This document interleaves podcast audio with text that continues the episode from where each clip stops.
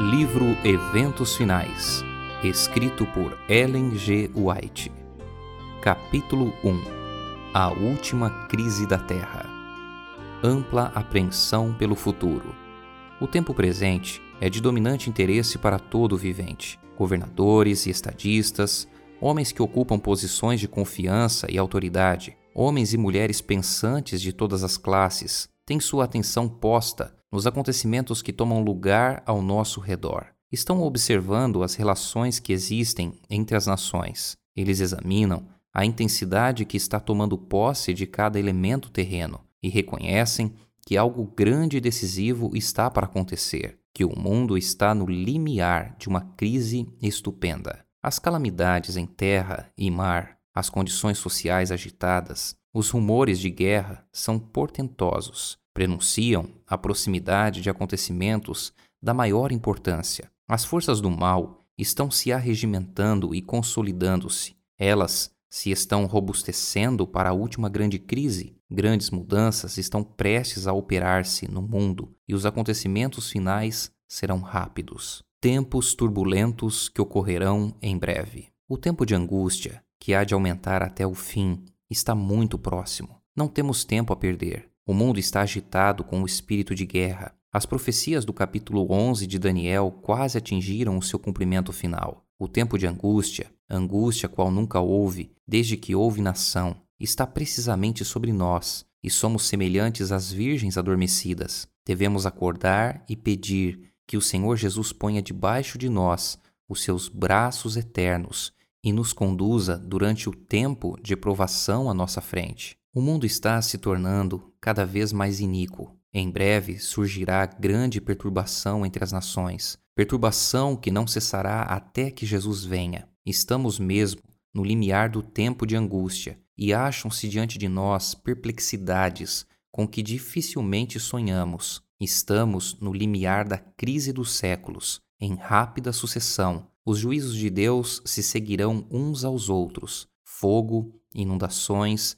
e terremotos com guerras e derramamento de sangue. Há perante nós tempos tempestuosos, mas não pronunciemos uma só palavra de incredulidade ou desânimo. Deus tem sempre advertido de juízos vindouros. Deus sempre tem dado aos homens advertência dos juízos por vir. Aqueles que tiveram fé na mensagem por ele, enviada para seu tempo, e agiram segundo sua fé, em obediência aos seus mandamentos, escaparam aos juízos que caíram sobre os desobedientes e incrédulos. A Noé veio a palavra: Entra tu e toda a tua casa na arca, porque te hei visto justo diante de mim. Gênesis 7, verso 1.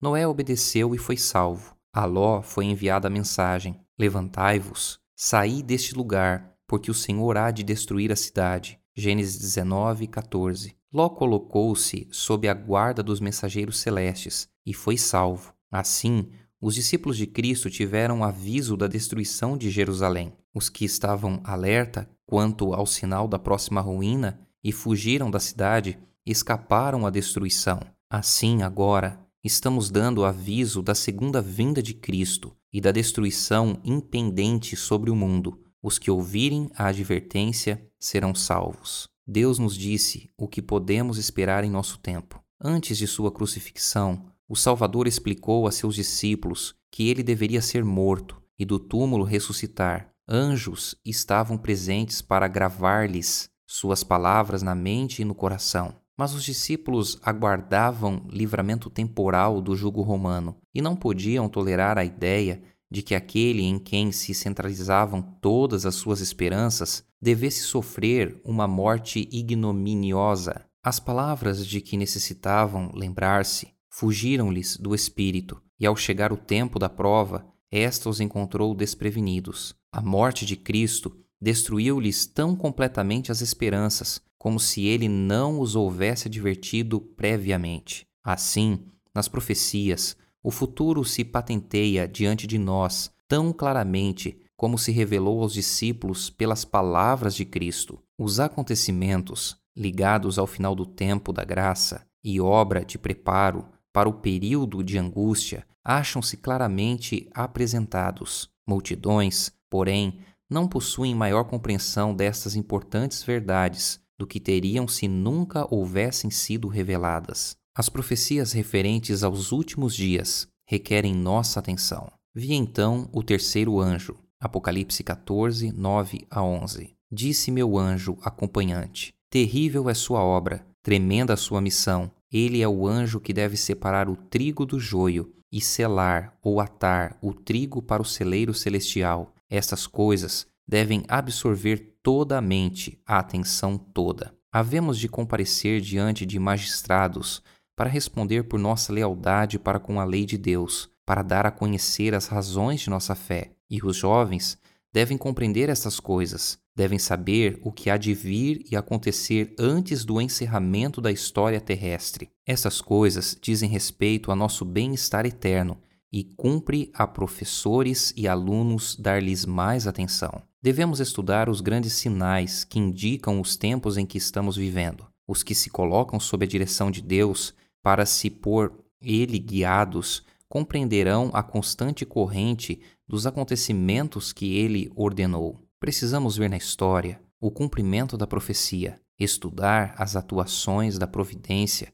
nos grandes movimentos reformatórios e compreender a progressão dos acontecimentos na arregimentação das nações para o conflito final da grande controvérsia. Estudar especialmente os livros de Daniel e do Apocalipse. Há necessidade de mais íntimo estudo da palavra de Deus. Especialmente devem Daniel e Apocalipse merecer a atenção como nunca dantes na história de nossa obra. A luz que Daniel recebeu de Deus foi dada especialmente para estes últimos dias. Leiamos e estudemos o capítulo 12 de Daniel. Ele é uma advertência que todos nós precisamos compreender antes do tempo de angústia. O último dos escritos do Novo Testamento está cheio de verdades cuja compreensão nos é necessária. As predições do livro do Apocalipse, que ainda não se cumpriram, logo se cumprirão. Essa profecia deve ser agora estudada com diligência pelo povo de Deus e compreendida claramente. Ela não encobre a verdade, nos previne com clareza, contando-nos o que haverá no futuro. As solenes mensagens que foram dadas em sua ordem no Apocalipse devem ocupar o primeiro lugar no espírito do povo de Deus o assunto deve ser mantido perante o povo. Muitos há que não compreendem as profecias referentes aos nossos dias e precisam ser esclarecidos. É dever tanto do vigia como do leigo dar à trombeta sonido certo. Ergam os vigias agora a voz e deem a mensagem que é verdade presente para este tempo. Mostremos ao povo